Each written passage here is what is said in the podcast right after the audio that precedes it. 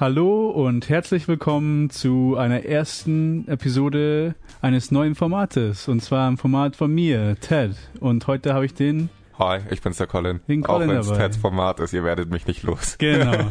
Wir werden alle bei jedem Formaten alle überall dabei sein. Ja, Okay, das ist echt schlimm. jetzt werde ich erstmal erklären, worüber das neue Format geht. Und zwar, Wie heißt es denn? das heißt Movies of Interest. Okay. Mubi aber M-U-B-I, was an eine Website angeht, wo wir Filme streamen und die eigentlich mal ganz interessante Auswahl haben. Jetzt erkläre ich erstmal, was Mubi ist und was wir machen werden in diesem Format. Mubi ist ein Streaming-Service, ähnlich wie Netflix, HBO, Amazon Prime, der Filme zeigt. Oft äh, irgendwelche Kurzfilme, die gerade bei irgendwelchen Filmfesten gespielt werden oder alte Kultklassiker oder Filme, die man nicht wirklich kennt, die ein bisschen mehr Indie sind, aber auf jeden Fall eine interessante Auswahl haben. Der Gimmick von Mubi ist, dass sie zu jeder Zeit nur 30 Filme haben. Jeden Tag um Mitternacht, deutsche Zeit, kommt ein Film raus aus dem Katalog und ein neuer Film kommt rein. Es werden immer nur 30 Filme sein. Und nie mehr, nie weniger. Ja, das ist ein sehr interessantes Konzept, weil ich gestern um 11 einen Filmschau angefangen habe, einen Film zu schauen. Und dann wollte ich eigentlich den Film sehen, der halt um 12 rausfliegt. Das, Oh, ja, das kann ich- natürlich auch passieren. also das war fand ich witzig, aber war nicht so schlimm, dann habe ich weitergescrollt und die haben eine echt gute Auswahl. Die haben echt eine super Auswahl. Da muss man nur sagen, ich habe, als ich selber angefangen hatte, ich bin auf Movie gestoßen im Juli, August. Als ich dann da ein paar Sachen gesehen habe, da habe ich ein paar sehr interessante Kurzfilme gesehen, die in Deutschland irgendwo auf dem Filmfest zu der Zeit Anfang August gespielt haben. Ich kann mich gerade nicht erinnern, wo genau das war.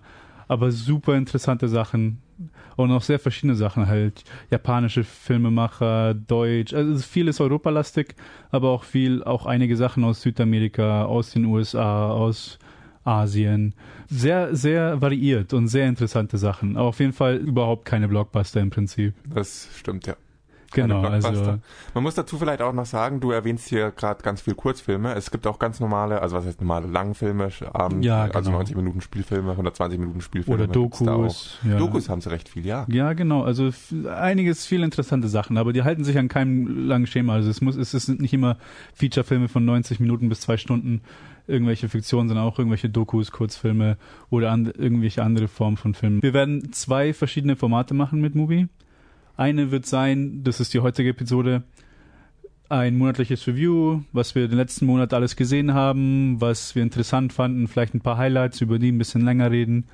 Und dann, wenn wir erzählen, was gerade im Katalog ist, was wir interessant finden und was sonst noch im kommenden Monat, also was jetzt im November noch anstehen wird, ob da irgendwas Interessantes mit dabei ist, ob irgendwas, was wir unbedingt anschauen wollen, werden wir auf jeden Fall dann weitergeben. Eine weitere Sache bei Mubi ist, dass die sehr häufig irgendeine bestimmte Thematik aufgreifen und dann ein paar Filme zu dieser Thematik dann rausbringen. Beispielsweise sind im September angelaufen äh, eine Rubrik zu Hitchcock-Filmen, zu Hitchcock-Thriller von Anfang bis Ende. Das heißt, ich glaube, der älteste Film, den sie gezeigt haben, war aus den 40ern, von seinen, einem seiner ersten amerikanischen Filme. Und dann jetzt der letzte, der noch gerade noch auf Mubi ist, ist sein vorletzter Film, den er in den, in den 70ern gemacht hat.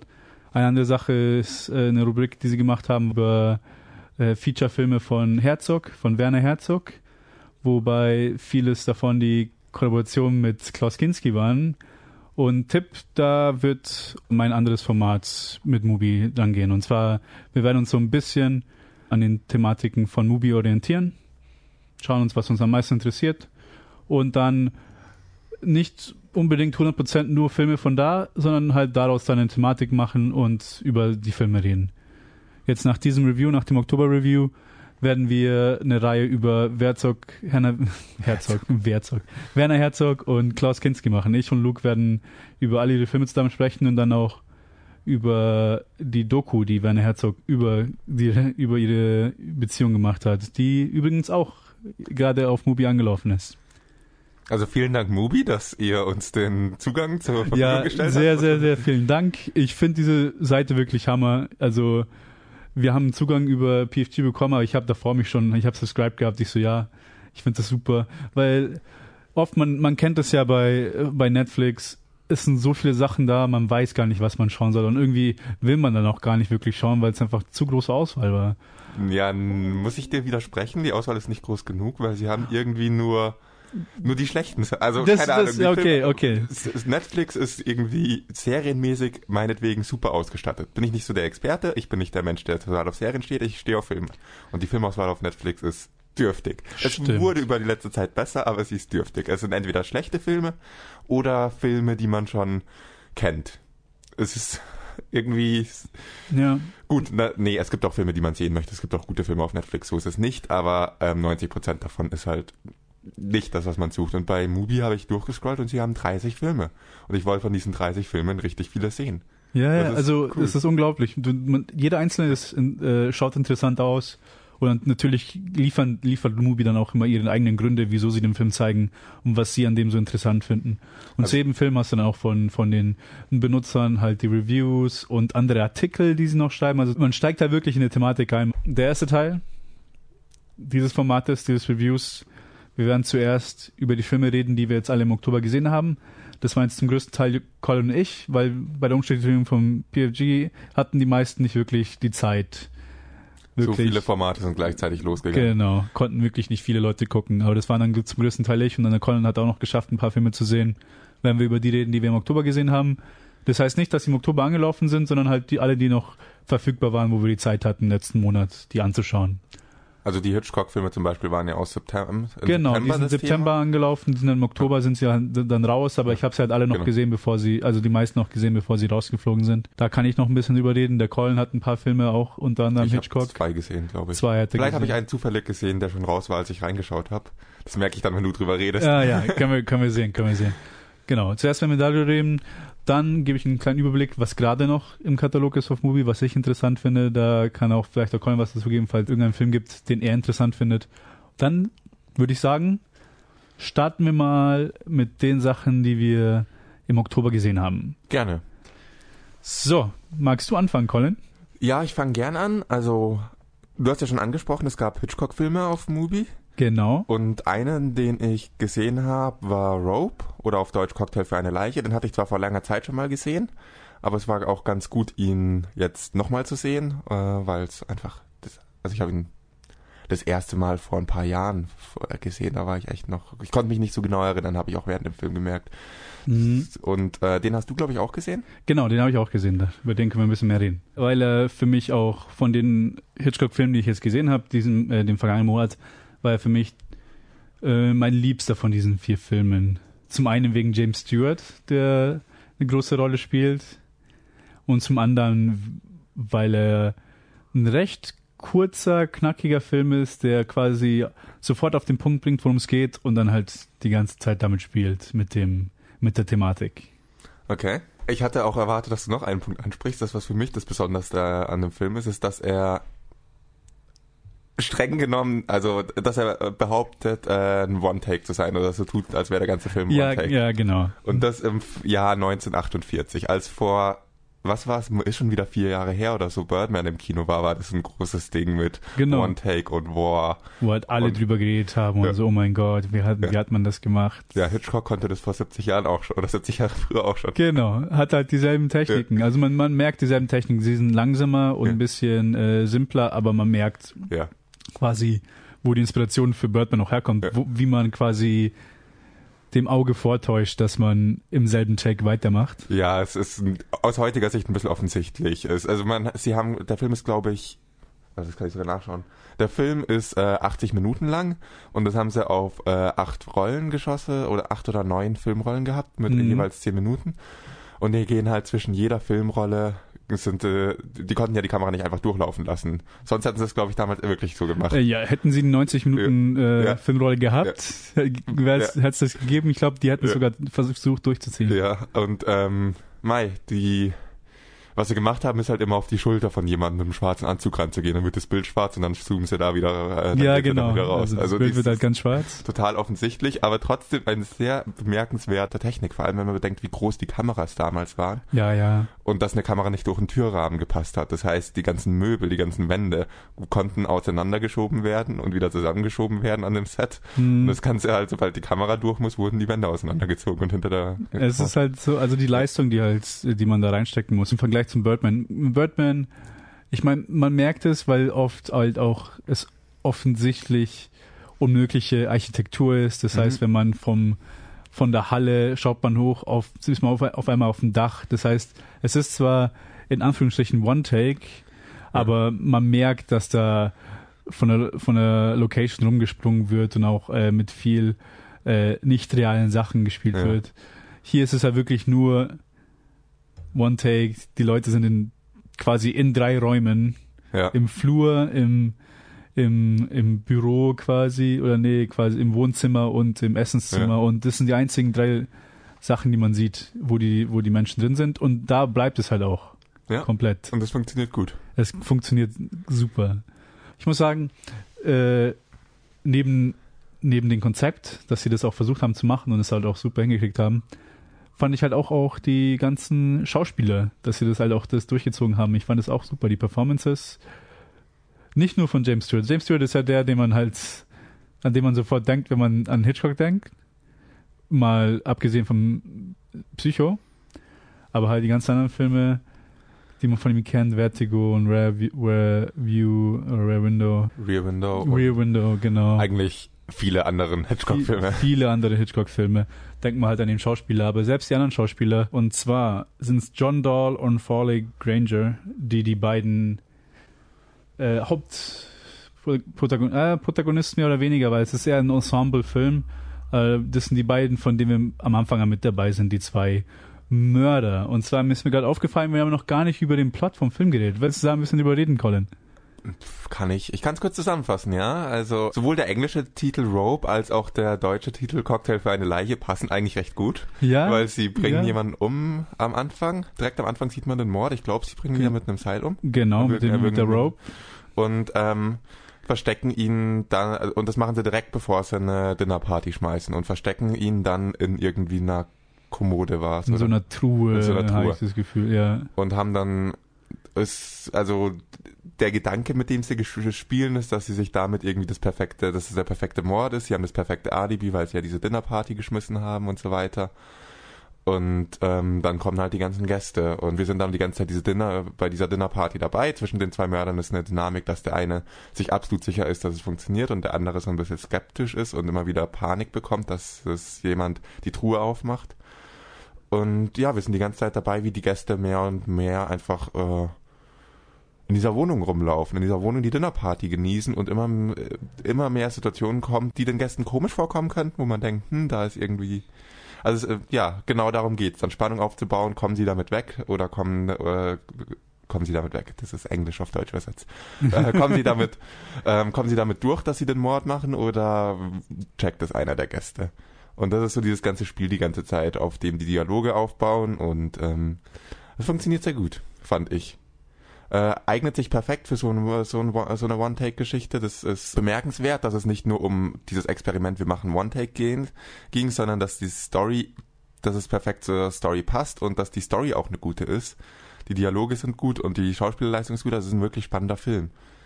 Wirklich spannender Ja. Film. Also von den Filmen, die ich gesehen habe von Hitchcock, ist wirklich, also auf Movie vor allem, ich habe, ich muss zugeben, ich bin nicht der wirkliche Hitchcock-Konnoisseur. Ich kenne, bis auf die allerbekanntesten, kenne ich gar nicht so viele von ihm.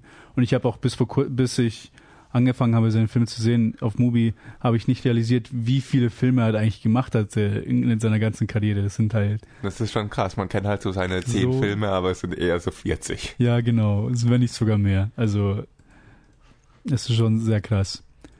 Nee, und Rope wirklich super interessant gemacht. Äh, die Schauspielleistungen sind super. Und vor allem auch, äh, wenn es um Dialog geht, wie der Colin angesprochen hat, ähm, oft irgendwelche Wortwitze oder Anspielungen auf, auf die Leiche oder sonst irgendwas. Also, der, ich fand den Film sogar relativ witzig, wie äh, quasi wie das aufgespielt wurde alles. Ich habe in der Zwischenzeit kurz nachgeschaut, das möchte ich noch einwerfen. 70 Filme hat Hitchcock gemacht. Ach, oh mein Gott, 70 Ja. Filme. Und ich habe gute fünf gesehen, glaube ich. Fünf oder Ich sechs. bin auch irgendwie bei bisschen mehr, ein bisschen weniger. Keine Ahnung, irgendwas um den Dreh rum. krass, krass, okay. Naja, ich kann auf jeden Fall eine Empfehlung geben, dass ihr euch den anschaut. Und ich fand's super, dass Mubi den reingetan hat. Ja, das ist ein gutes Beispiel, weil wenn es ein bekannter Film ist, wie Rope ist ja schon ein bekannter Film, Ja, ich hatte viel davon gehört, dann ist es auch ein verdammt guter Film. Also das ist nicht einfach, weil bekannt, reicht nicht, um da äh, in Movie, bei Movie reingestellt zu werden, sondern es muss bekannt und gut sein. Wer bewertet, ob es gut ist? Ich glaube, das macht die macht die Mubi-Redaktion wirklich ja. persönlich. Also es ist so. Also es ist stark kuriert. Ja.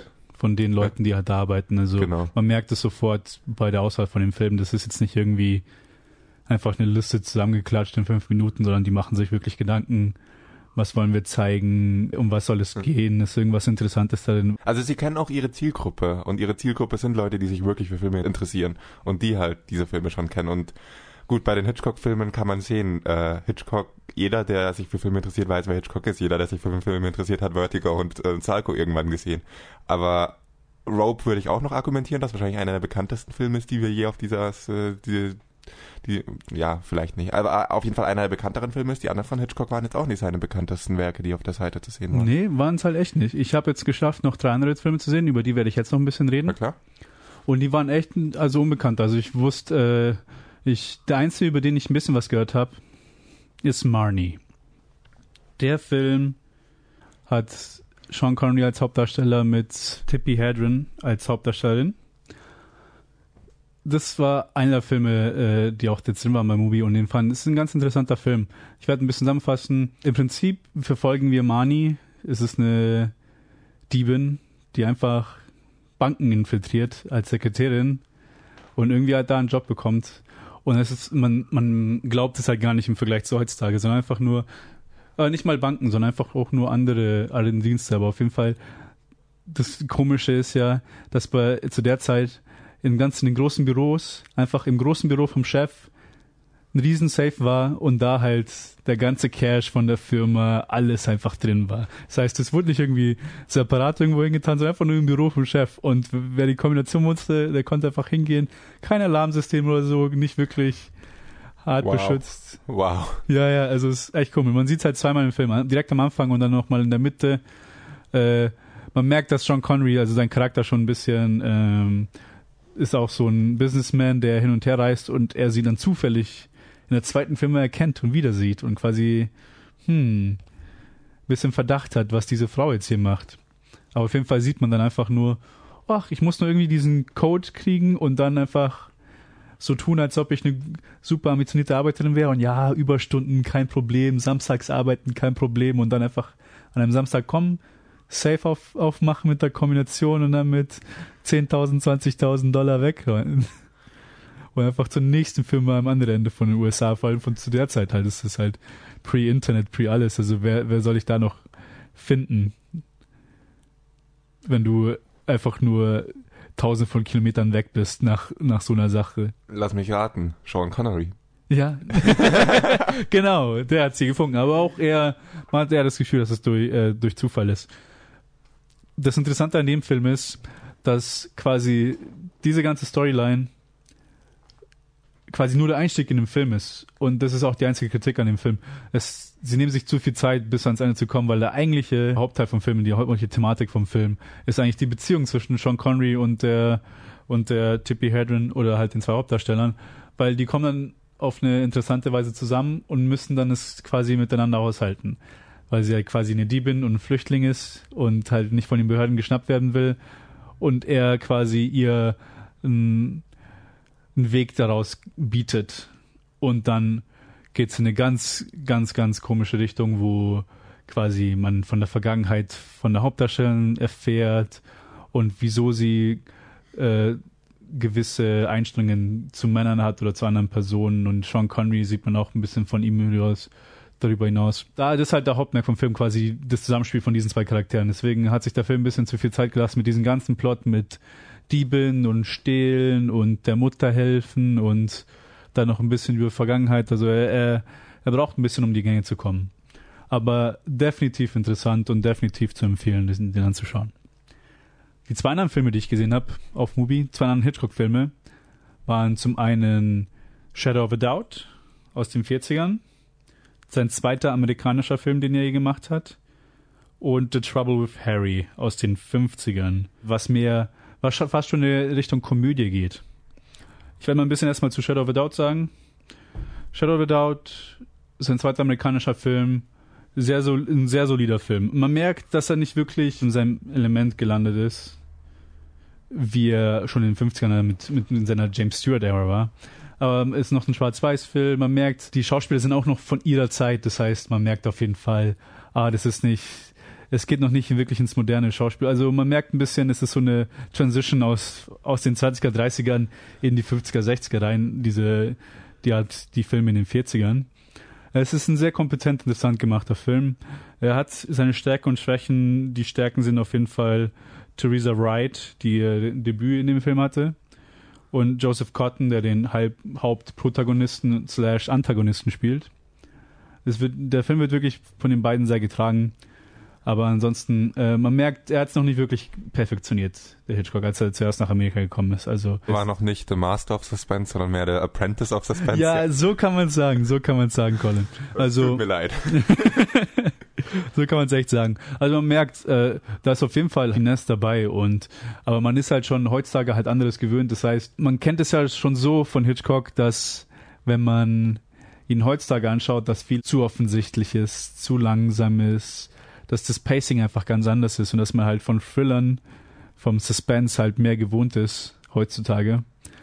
Und dann in 40ern merkt man es halt noch ein bisschen mehr, weil da halt halt nicht wirklich noch nicht nicht perfektioniert hat und auch nicht sein Ziel hatte. Wo man sagen muss, bei dem Film, das meiste, was ihn zurückhält, ist ein Subplot, wo es halt um Liebespaar geht und man merkt, er hat überhaupt, überhaupt kein Interesse, das zu machen. Das heißt, ich habe das Gefühl, es wurde ihm aufgezwungen quasi. Mit dem Thriller, den er schreiben will, ach, wir müssen noch irgendwie einen Liebesplot hier reinhauen, damit wir den noch irgendwie vermarkten oder so. Okay. Ich glaube nicht, dass Hitchcock die Person wäre, die sich was aufzwingen lässt, aber. Ja, ich weiß ja nicht. Das war sein, mit seinem zweiten, erst sein zweiter Film in Amerika. Aber zumindest, man, man merkt, es ist einfach nicht so ausgebaut oder man merkt, er hat ja nicht wirklich Lust, quasi die, die Plotline zu, zu entwickeln oder irgendwas Interessantes damit zu machen. Also es ist sehr rudimentär und das ein bisschen das Editing, muss man auch sagen, ist halt auch noch ein paar, ein paar Sachen halt sehr altmodisch oder sogar äh, skurril oder eher gesagt stirnrunzelnd, wenn man es sich anschaut. Also wo es halt hin und her springt. Man denkt sich so, okay, hier sieht so aus, als ob sie einfach eine Szene rausgeschnitten hätten. Da hätten sie wohl mal besser aufpassen müssen. Also ich merke, warum du dem Film nur drei Sterne auf Movie gegeben oh, hast. Oh ja, ja. ich habe gerade die, die, Seite offen, der Colin schaut gerade an, ja. wie, wie ich die Filme bewertet habe, die ich angeschaut habe. Also wir nutzen ja ähm, unseren Planet Film Geek äh, Zugang gemeinsam und das heißt, wir können, weil man eine Viewing History von sich anschauen kann, können wir gegenseitig stalken, was wir für Filme schauen. Genau, und genau. Wie wir sie bewertet haben. Und es war jetzt mit der schlechteste, die schlechteste Bewertung für mich. Drei Sterne, drei von fünf. Also, aber da kann man trotzdem nicht sagen, dass es ein schlechter Film ist. Also drei von fünf mit der Tendenz zu besser als zu schlechter. Also eher, eher Richtung vier als Richtung zwei, aber trotzdem. Im Vergleich zu den anderen Filmen äh, der schwächste von den Hitchcock-Filmen, die, drauf, die auf Movie waren, die ich gesehen habe. Und jetzt noch ganz kurz zu dem letzten Hitchcock-Film, den ich auf Movie gesehen habe, The Trouble with Harry, der keine für mich bekannten Schauspieler hatte. Das heißt, da kann ich leider nicht sagen, wer da alles mit dabei war. Aber das große Interessante an dem Film ist, ist, dass er quasi so eine schwarze Komödie, so eine bisschen absurde Komödie aus, sein, aus dem Thriller gemacht hat. Und zwar die Premises, dass ein toter Mann einfach auf der auf dem Feld, auf dem Hügel gefunden wird. Und zwar innerhalb von 15 Minuten, innerhalb von 10 Minuten Screentime und das ist, das bleibt die ganze Zeit, äh, bleiben, bleiben wir die ganze Zeit mit den Charakteren, wird er halt von sechs Leuten gefunden. Und die ersten zwei denken, oh mein Gott, nein, ich habe den umgebracht und dann keiner weiß, was er anstellen soll und dann wird er im Laufe des Filmes wird er äh, wird er in den Boden gebuddelt und rausgebuddelt und ist dreimal hin und her, weil die Leute nicht wissen, was sie anstellen sollen. Weil sie auf jeden Fall dann so, nein, wir, wir verbuddeln ihn, dann wird er nicht gefunden, weil ich, ich habe ja nur äh, ein, einer von den Charakteren, ist, ein, äh, ist halt einfach, der, der ist halt jagen gegangen und hat halt einen Hasen erschossen und dann denkt er, dass er den auch erschossen hatte, den, den Harry, der dann tot auf der Wiese liegt. Und erstmal, ah, oh, was soll ich machen? Ein anderer Mann kommt, ja, komm, wir verbuddeln den, das ist kein Problem, da wird keiner ihn finden. Ich meine, es ist zu den 50ern, wer soll ihn finden? Also da wird jetzt keiner kommen, weil dann keiner kennt ihn, das ist eine kleine, kleine Gemeinde und dann so, ja, äh, wer wird, wer wird, keiner wird nach dem fragen, keiner kennt diese Person, passt schon. Und dann kommt eine neue Information. Ah, okay, nee, jetzt müssen wir ihn ausbuddeln. Und dann kommt noch neue Informationen. Okay, nee, jetzt verbuddeln wir ihn wieder. Dann kommt noch irgendwas. Und jedes Mal sind es mehr und mehr Charaktere, die involviert sind. Und man, man denkt sich immer nur so, was soll dieses Ganze hin und her? Und es ist halt ziemlich lustig gemacht. Es ist trotzdem noch so ein Hitchcock-Humor.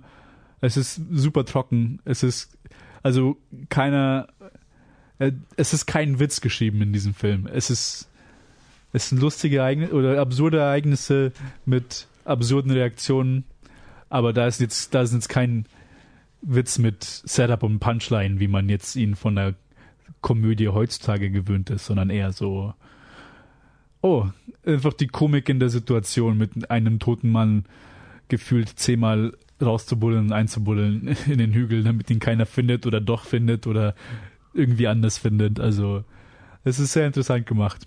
Ich kann mir das richtig gut vorstellen von Hitchcock und ich yeah. habe jetzt richtig Lust, diesen Film zu schauen, aber der läuft gar nicht mehr auf Movie. Ja, der ist leider schon rausgeflogen. Ich muss sagen. Verdammt, da war ich zu langsam. Da warst du ein bisschen zu langsam. Ja, das ist das Problem mit Movie. Äh, nicht das Problem, aber muss halt ein bisschen dran gewöhnen. Um immer nur interessante Filme, neue Filme drin zu haben, dann müssen halt dann auch die alten raus, damit man Platz für die neuen hat. Weil ansonsten wird es dann auch immer viel zu voll und dann weiß man gar nicht mehr, was man schauen will. Ja, erstens das, zweitens kostet es dann Mubi viel mehr für die Lizenzen. Ja, genau, also das sogar also, auch so sehr schlau, einfach nur einen Monat lang die Lizenz zu haben und dann kommt genau. der Film ja auch wahrscheinlich dann wieder irgendwann mal. Kann ich mir sehr gut vorstellen, dass das vielleicht nicht innerhalb, vielleicht nicht im nächsten Monat, aber ich bin mir sicher, dass, dass die Filme. Drei Tage nachdem er raus ist, kommt er wieder, kommt nee, das wieder rein. Also, ich hätte jetzt gut Lust, ihn anzuschauen. Ich werde ihn mir wahrscheinlich dann einfach auf DVD bestellen müssen oder sowas, ganz ja, altmodisch. Okay. So, Jetzt gehen wir zurück zu Colin.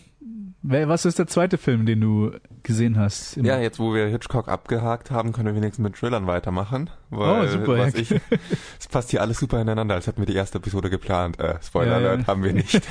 wir reden einfach nur auf, ohne Skript, ohne alles, reden ja. wir einfach rein. Also, äh, der Film, den ich noch gesehen habe, ist äh, Side Effects. Also, ich ähm, habe mich neulich noch mal auf Movie reingeklickt und äh, wollte noch einen Film schauen und konnte hatte erstmal eine schwere Zeit, mir einen Film auszusuchen, muss ich sagen, weil es einige gab, die ich sehen wollte. Ja, und das ist schon mal was Gutes. Also im Endeffekt habe ich Side Effects geschaut, weil ich den ähm, ja, den fand ich, der, der ist relativ neu, 2013 kam er raus, äh, ist ein, ein, Film von Steven Soderbergh. Und damals wollte ich ihn im Kino sehen, als er rauskam, habe ihn aber dann verpasst, da ist nicht ins Kino geschafft, wie das halt so ist. Und dann irgendwie aus den Augen verloren, dann war ich froh, den da wiederzusehen. Ähm, hab dann nochmal einen Trailer angeschaut und ähm, war dann vom Trailer doch nicht so überzeugt, wie es früher war. Also war in dem Zeitpunkt gut, dass da äh, meine Freundin mitgeschaut hat, den Trailer und gemeint hat, hey, den will ich sehen und mich doch gezwungen hat, diesen Film dann doch anzuschauen und einen anderen anzuklicken, weil er dann echt ziemlich gut war. Also das zum Plot mal so viel, es geht um hm, wir folgen ein paar Charakteren, einer von ihnen ist ein, ist ein Psychiater, der eine ja, ähm, eigentlich der Hauptcharakter ist ein Psychiater, der, der eine Patientin bekommt, die ähm, ja, De Depressionen hat und er verschreibt ihren äh, verschreibt ihr Medikamente und unter Einfluss dieser Medikamente ähm, fängt sie an Schlaf zu wandeln und äh, im, im Schlaf macht sie was nicht ganz so Gutes. okay. Und das wird dann zu einem Problem. Ähm, geht vor Gericht, ähm, ist die Frage, es kommt dann zu Fragen, kann man für was äh, für, für, für strafrechtlich verfolgt werden, wenn man währenddessen geschlafen hat und so weiter. Und dann geht es immer weiter und irgendwie merkt der Psychiater, dass nicht alles zusammenpasst und dass nicht alles irgendwie so ist, wie es schien. Ich halte es bewusst sehr vage, weil was dieser Film echt gut macht, echt richtig gut macht, sind Plot-Twists das habe ich wirklich sehr genossen. Äh, wer, wer uns schon länger hört, weiß, dass ich mich immer über Plot-Twists aufrege, dass 90% von ihnen einfach entweder zu vorhersehbar oder nicht aufgebaut sind und deswegen das nicht richtige Plot-Twists sind. Aber hier in dem Film waren es so richtig schön perfekt aufgebaute, dass man maximal, meistens hat man die Sachen einfach akzeptiert, wenn man sie gesehen hat. Und manchmal hat man sich gedacht, hm, irgendwas ist komisch. Bei einem Charakter habe ich mir gedacht, irgendwas ist komisch, mit dem kommt sicher noch mal was. Aber ich konnte nicht äh, abschätzen, was und ich wusste, hätte nie kommen sehen können, in welche Richtung das geht. Aha. Und wenn es aber dann passiert, dann ist so dieser Moment, wo du einfach sofort im Kopf drei, vier Szenen, die du vorher akzeptiert hast, äh, plötzlich in einem ganz anderen Licht siehst. Und das meistens ohne, dass der Film dir diese Szenen nochmal zeigt. In einer, an einer Stelle dann gibt's dann natürlich wieder dieses obligatorische Recap, wo die Szenen nochmal aus einem anderen Blickwinkel gezeigt werden. Aber meistens funktioniert das ohne. Und das ist richtig gut. Also die Plot-Twists, äh, da kommen ein paar aufeinander, die man einfach nicht kommen sieht oder die ich nicht kommen sehen habe. Und die aus dieser Story eine ganz andere Story machen, die sehr interessant, sehr spannend ist und das, dann hatte ich sehr viel Spaß mit dem Film. Meine Kritik an dem Film wäre, dass er ein bisschen langsam in Fahrt kommt. Ah, Okay. Am Anfang bis zum ersten großen Ereignis, sage ich mal, vergeht relativ viel Zeit dafür, dass recht wenig passiert. Und im Nachhinein bin, verstehe ich voll warum, weil diese Szenen dienen alle dazu, irgendwas aufzubauen, was später wiederkommt. Aber während man sie anschaut, weil sie halt nicht so offensichtlich sind, dass sie was aufbauen, denkt man sich so, hm, okay, gut, und wohin bringen führt mich das jetzt? Also der Film ist 90 Minuten lang. Ich hatte das Gefühl, irgendwann ist was passiert und ich dachte, okay, das ist jetzt offensichtlich der Höhepunkt, der Film läuft wahrscheinlich schon 60 Minuten und da hat der Film erst so richtig angefangen. Krass, okay. Aber ab dem Zeitpunkt war er dann richtig durchgehend entertaining, durchgehend spannend und am Ende saß ich auch da und hab, hatte so ein bisschen, ja, war ich mir, hatte ich so ein bisschen moralische Gedanken mit, ist es okay? Ist das Ende okay? Ist das Selbstjustiz? Ist das irgendwie, wäre es jetzt irgendwie, ist das okay, was am Ende passiert? Ist es moralisch gesehen? Ist schwer zu beurteilen und gibt es irgendjemanden im Film, der, äh, das ist so ein Film, wo du dich am Ende fragen kannst, gibt es irgendeinen Charakter in dem Film, der gut ist? Also eigentlich sind, haben, machen alle im Laufe des Films irgendwas, was echt scheiße ist. Oh, okay.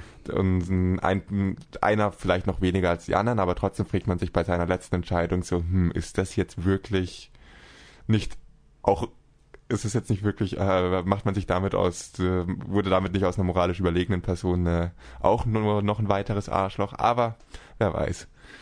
Das ist eine echt spa eine spannende Frage, die mich dann ein bisschen beschäftigt hat. Oh, hört sich auf jeden Fall interessant an. Ja, der Film ist sehr viel besser als der Trailer und das, ähm, also jeder, ich kann ihn eigentlich jedem empfehlen, der der Thriller ein, einigermaßen mag. Es ist jetzt nicht der actionreichste Film, also sehr, äh, sehr dialoglastig.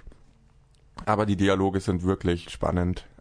Wie gesagt, er kommt langsam in Fahrt, aber dann wird's wirklich spannend. Und dadurch, einfach nur, dass es ein Film ist mit vielen Plots, die man nicht kommen sieht. Sowas ist so selten. Und das hat mich wirklich überzeugt von diesem Film. Und deswegen kann ich ihn eigentlich ohne ähm, Bedenken jedem weiterempfehlen, der Plot-Twists mag. Und das sollten eigentlich alle sein, die sich ein bisschen für Filme interessieren.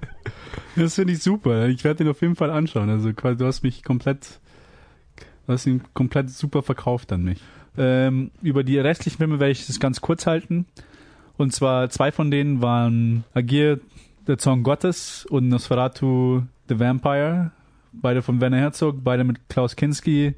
Die werden Teil eines Formats sein mit Mubi, wo wir über eine bestimmte Thematik reden wollen. Da werden Luke und ich über all diese Filme reden. Deswegen werde ich jetzt kurz halten. Das sind einfach die Kollaboration zwischen Kinski und Herzog und so interessante Filme, die zu sehen. Die Sache ist bei mir, ich habe diese Filme noch nie davor nie gesehen gehabt. Der nächste Film, über der letzte Film, den ich gesehen habe letzt, äh, im Oktober, ist Ride in the Whirlwind.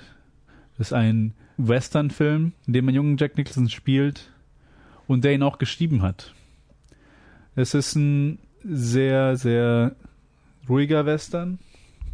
Also es ist, ein, es ist kein John Wayne-Film, um es mal so zu sagen hat kaum was mit solchen Filmen zu tun. Es ist ein sehr langsamer Spacing, sehr langsam, sehr ruhiger äh, Western, der im Prinzip sehr sich viel mit Existenzialismus äh, befasst, quasi im Dialog. Es ist mehr, es ist mehr Gespräch als Cowboy äh, reiten und feuern und sonst was. Kann man wie gesagt keinen John Wayne Film draus äh, erwarten. Und wenn man äh, Probleme hat mit langsamem Pacing und äh, langsamen Filmen, dann könnte man ein Problem mit diesem Film haben. Aber dafür hält er sich relativ kurz. Es sind auch nur 80 Minuten der Film und ist einfach interessant, äh, mal das, ein Skript von Jack Nicholson zu sehen, weil ich ihn bisher immer nur als Schauspieler gesehen habe und zum größten Teil immer nur an einem Punkt an seinen Karrieren, wo er um einiges älter war als in dem Film. Weil der Film ist ja noch ein sehr junger, sehr unscheinbar im Vergleich zu seinen anderen Rollen und unscheinbar im Vergleich zu wie er sich gibt später, wie man wie es gewöhnt von Jack Nicholson ist. Jack Nicholson ist so ein Schauspieler, den gibt's einfach nur in alt. Also Ja. den, ich habe den, ich hab den wirklich nur, also was heißt in alt, aber äh, halt in nicht jung.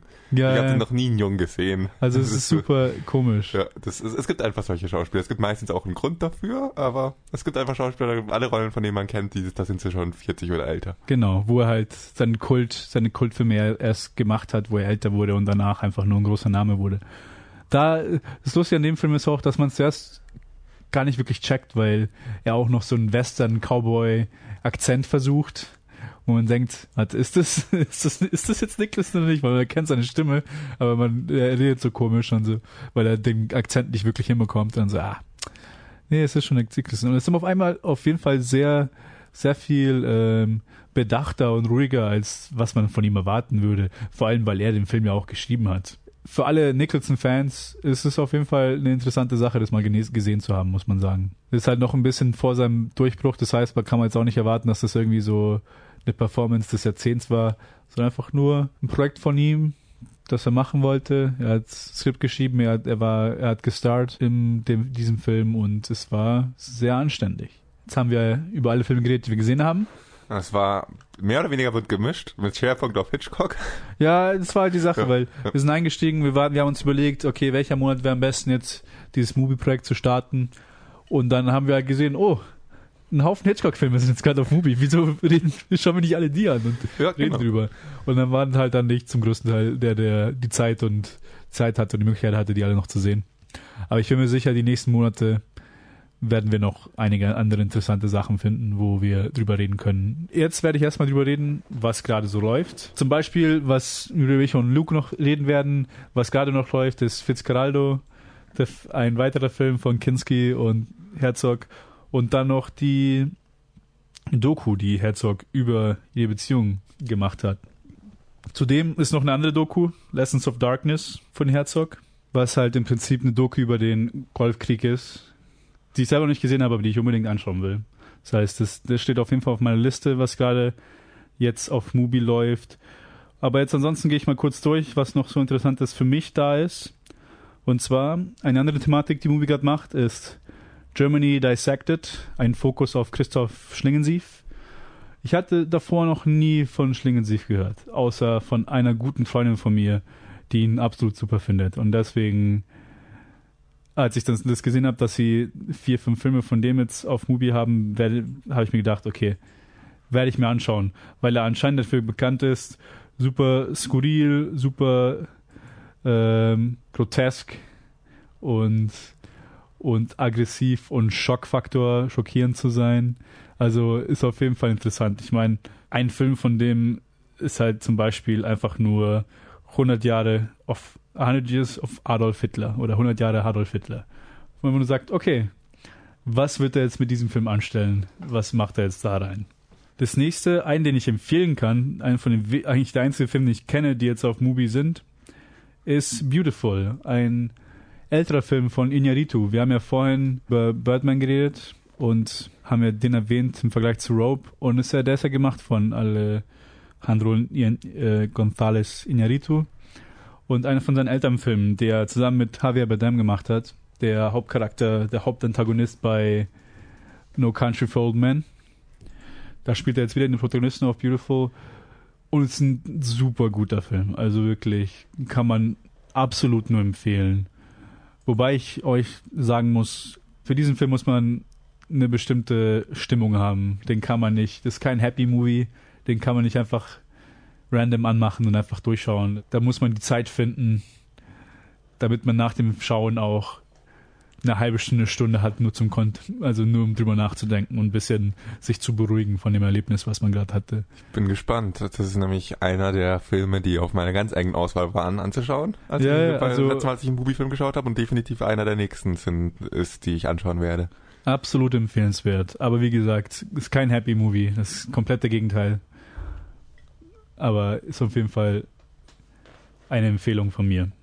Und jetzt gerade, was noch drauf ist auf Mubi, kann ich euch sagen, sind drei Filme, die mich persönlich ansprechen. Zum einen, noch, sogar noch mehr, der Side Effects werde ich mir auf jeden Fall anschauen. Der ist ja noch drauf, den Colin gesehen hat. Dann gibt es ein, Exclu ein Exclusive Movie, ein Exclusive Movie auf Movie. Der jetzt ein ganz neuer Film von Ben Rivers 2018, Trees Down Here, ist exklusiv jetzt auf Movie, wird wahrscheinlich auf, als erstes gezeigt. Es ist ein Kurzfilm, sind nur 14 Minuten. Das heißt, den kann man sich mal anschauen, kann man schauen, äh, was diese Exklusivität, ob sie, ob sie berechtigt war oder nicht. Also auf jeden Fall bei solchen Sachen, bei solchen kleinen Sachen, weil wie gesagt, die sind auch Kurzfilme drin, auch mit ein paar interessante Sachen, das kann man sich immer mal anschauen. Das ist der mit der Eule. Genau. Er hat auf jeden Fall ein sehr süßes Bild. Ja, genau. Das hat mich angesprochen. Ich so, oh, ist das eine Tierdoku? Ja, werde ich mir auch anschauen. Auch wenn es, egal was es ist. Also es schaut, schaut auf jeden Fall süß aus. Die zwei anderen, die jetzt gerade frisch eigentlich noch, die anderen drei anderen, die gerade noch frisch jetzt auf Movie eingezogen sind, war zum einen Village of the Damned, ein John Carpenter Film. Jetzt vor allem, nachdem man, nachdem der neue Halloween rauskam und ich mir den alten Halloween wieder angeschaut hatte, habe ich super Lust bekommen, die anderen Filme von Carpenter nochmal anzuschauen. Und dieser ist, Village of the Damned, ist ein Film aus 1995, was auch ein Remake von einem alten Horrorfilm ist. Ich weiß jetzt nicht, von welcher Zeit genau der alte Film ist, vielleicht aus den 50ern, 60ern, aber wieder ein Remake von Carpenter wie halt The Thing, mhm. wo er den alten Horrorfilm nimmt und quasi seine Version draus macht und es auf jeden Fall habe ich da Interesse, das anzusehen. Und die nächsten, die anderen zwei sind. Muss ich kurz unterbrechen, da möchte ich mich auch einklicken. Village of the Damned ist auch einer der Filme, die ich äh, sehen möchte. Auch? Oh, ja. Also, also ich kenne zu wenig jetzt von ja, John Carpenters ähm, nicht ganz aktuellen Werken, als dass ich mich da jetzt als großer Fan davon bezeichnen würde. Ich finde es meistens sehr interessant. Ich kenne halt nur interessant das, was ist die Sache, ja, genau. Ich bin jetzt auch nicht der größte Fan von den Sachen, die ich bis jetzt gesehen habe, außer The Thing. The Thing fand ich einfach grandios. Den okay. originalen Halloween bin ich jetzt. Den habe ich noch nicht gesehen, tatsächlich. Den fand ich echt super. Den fand ich wirklich, wirklich gut. Der ist sehr weit oben auf meiner To-Watch-Liste. Genau.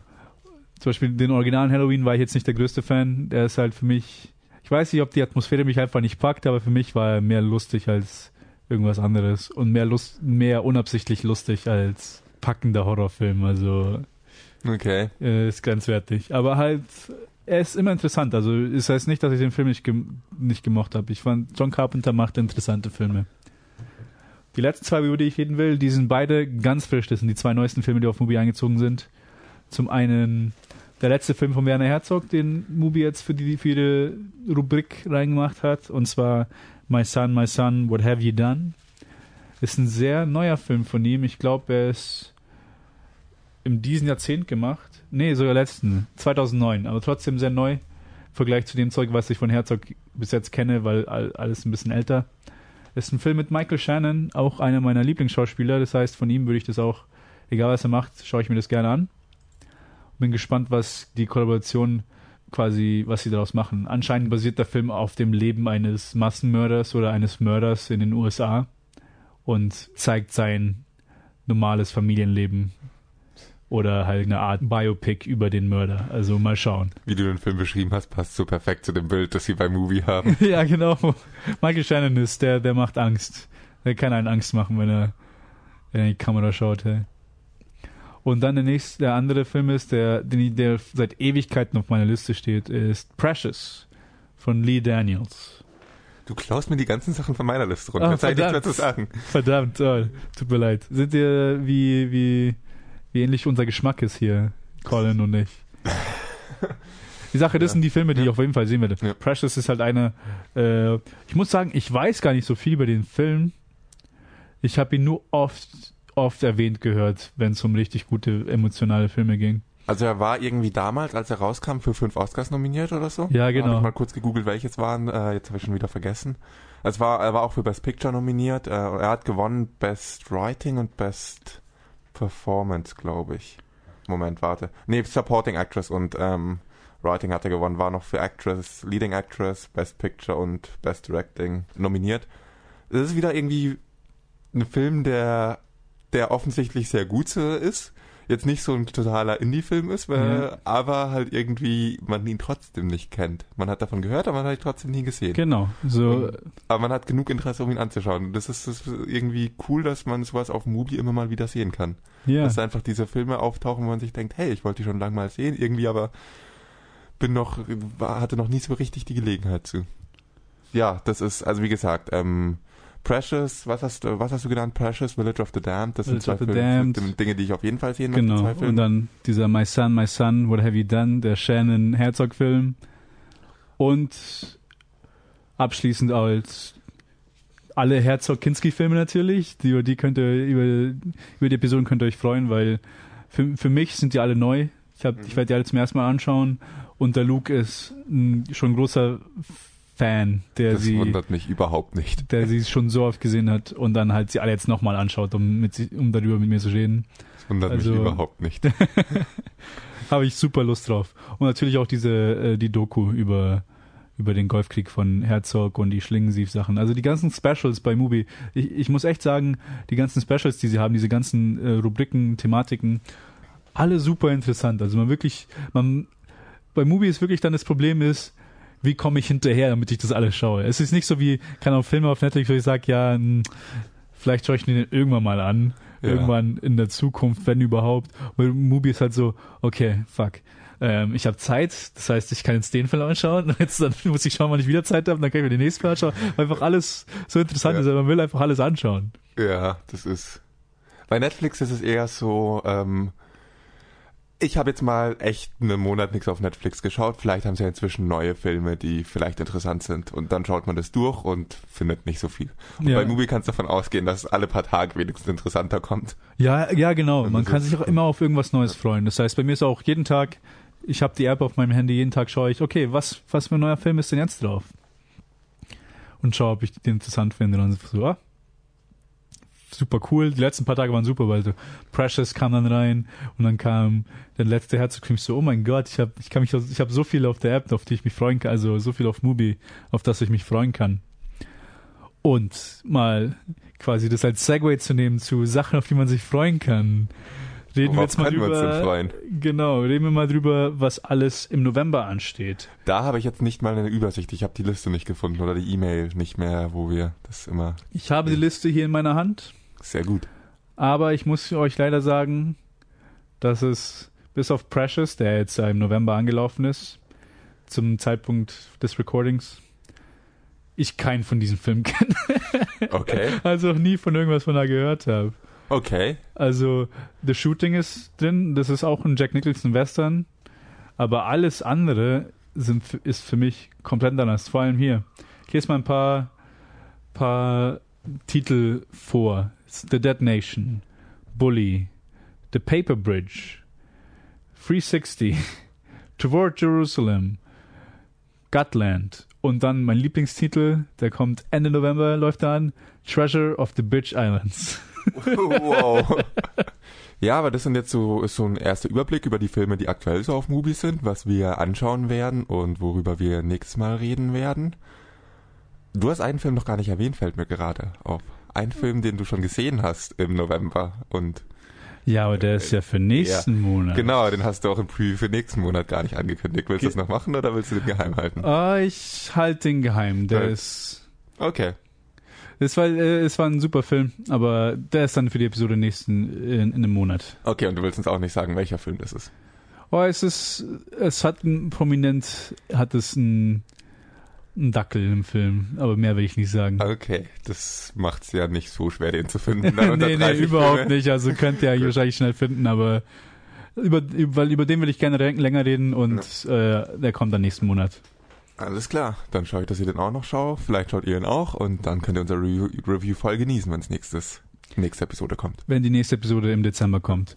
Und bis dahin, falls ihr euch dafür entscheidet, auf Movie was zu gucken und irgendeinen Film, bestimmten Film gesehen habt und ihr wollt vielleicht, dass wir über den Film reden, dann schreibt uns gerne.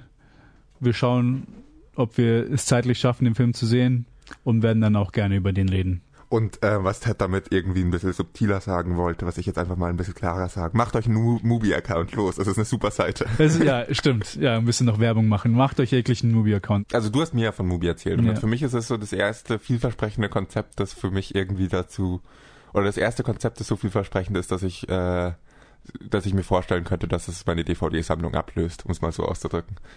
Weil irgendwie bei bisher Streamingdiensten waren immer eine nette Ergänzung, wenn man dann auf Amazon mal einen Film schauen konnte, den man nicht auf DVD bekommen konnte, aber sonst war einfach das zuverlässigste immer noch meine Sammlung.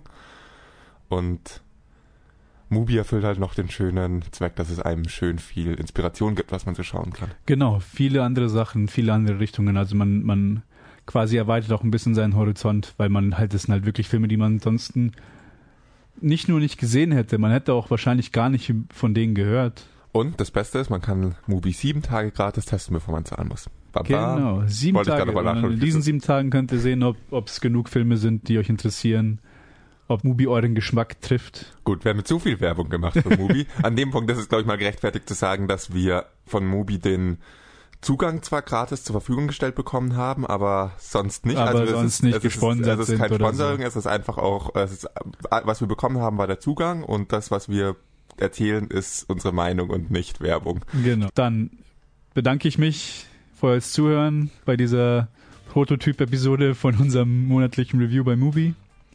Von mir, mir auch vielen Dank. Mir hat es viel Spaß gemacht. Der Service ist auf jeden Fall sehr interessant. Und ich freue mich auf die ganzen kommenden Filme, die wir uns anschauen werden. Und dann nächsten Monat drüber reden werden. Vielen Dank fürs Zuhören. Liked uns, subscribed, gibt uns Kommentare überall, wo ihr könnt. Das, was Johannes immer sagt. Genau, das, was Johannes immer sagt. Vielen Dank und Servus. Ciao.